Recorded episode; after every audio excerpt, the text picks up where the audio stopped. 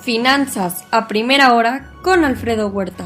Muy buenos días, ya son más de 380 millones en total de infectados, el fin de semana más de 5 millones de personas contagiadas. Ya son 10.137 millones de dosis aplicadas en el mundo, Estados Unidos a un ritmo bajo de 508 mil, México 1 millón y China 5.1 millones. La subvariante Omicron, conocida como BA.2, es una y media veces más transmisible que la cepa Omicron original, según científicos daneses y de Reino Unido. La píldora Merck se muestra prometedora contra Omicron. En México se inicia la vacunación de 40 a 49 años de edad para las personas. Corea del Norte culmina un mes de enero de pruebas con un misil de mayor alcance desde 2017. Se espera que Reino Unido incremente al doble su oferta militar a la OTAN para un despliegue importante en las fronteras de Europa en medio de esta creciente situación con Rusia. El Senado de Estados Unidos alista las medidas que buscarán afectar a la economía de Rusia en caso de invasión, afectación al sector bancario, pensiones, mercados, propiamente a la economía rusa. Tormentas invernales al este de Estados Unidos obligaron a cancelar más de 3.000 vuelos. Rafael Bostic, funcionario de la Fed, no descarta que si fuera necesario la Fed llegara a incrementar la tasa de interés hasta 50 puntos base en alguna reunión. Semana de datos de empleo con variante Omicron eh, presente, desde luego en Estados Unidos, eh, con datos a enero, hay feriado en China con datos que salieron de manufactura ya en zona de contracción en enero y desaceleración en servicios. Decisión del Banco Central Europeo y Banco de Inglaterra este próximo jueves. Aquí se conoció el PIB al cuarto trimestre que cayó menos 0.1% y creció a tasa real 1% cuarto trimestre. Para todo 2021 la economía mexicana creció 5%, dato adelantado. Eh, en Asia Pacífico resulta con sesgo positivo, con muchos mercados feriados.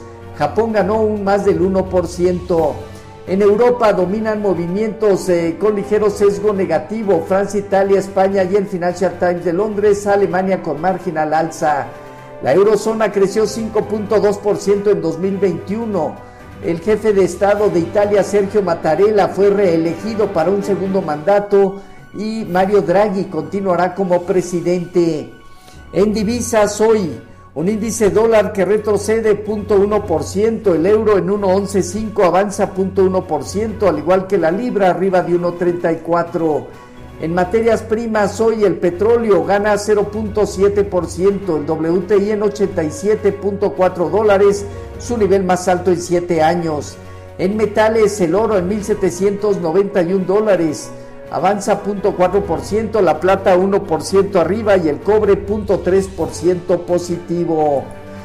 El viernes pasado los mercados en Estados Unidos lograron revertir el movimiento inicial de baja al concluir con avances, teniendo a sectores como tecnología, inmobiliario, comunicación y, y consumo discrecional los que lideraron la recuperación. Wall Street está dividida entre comprar en esta caída o que la tendencia secundaria a la baja permanecerá por más tiempo.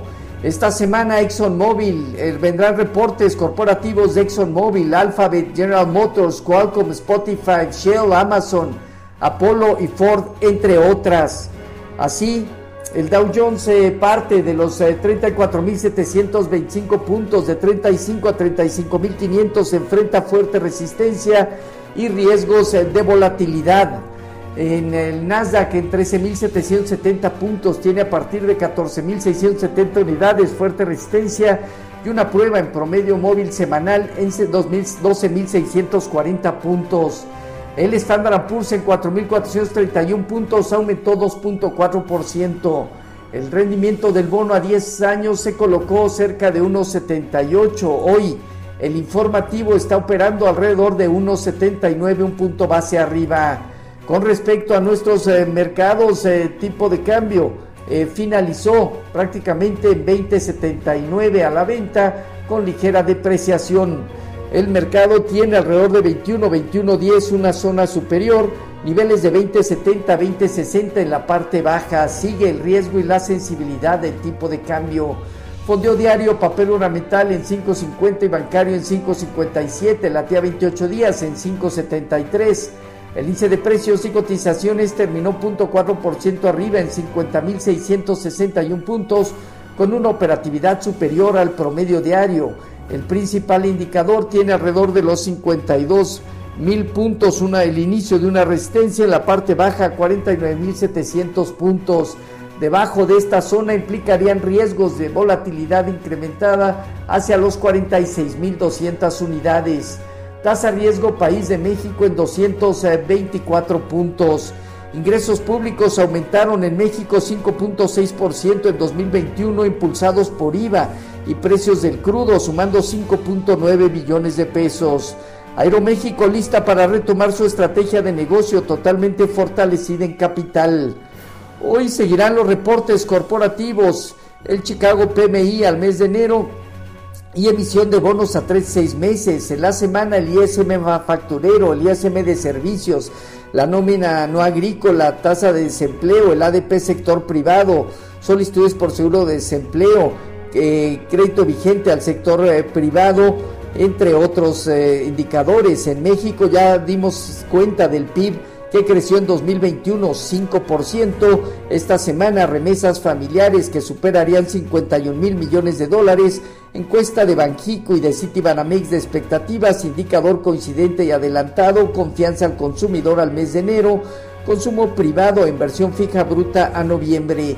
Los eh, futuros se mantienen hasta ahora con eh, sesgo ligeramente negativo, el Nasdaq apenas 0.1%, el Standard Poor's menos 0.5%, el Dow Jones menos 0.8% hasta ahorita, tipo de cambio cerca de 20.82, 20.83 a la venta, 0.2% de depreciación. Así, finanzas a primera hora con lo más relevante hasta el momento.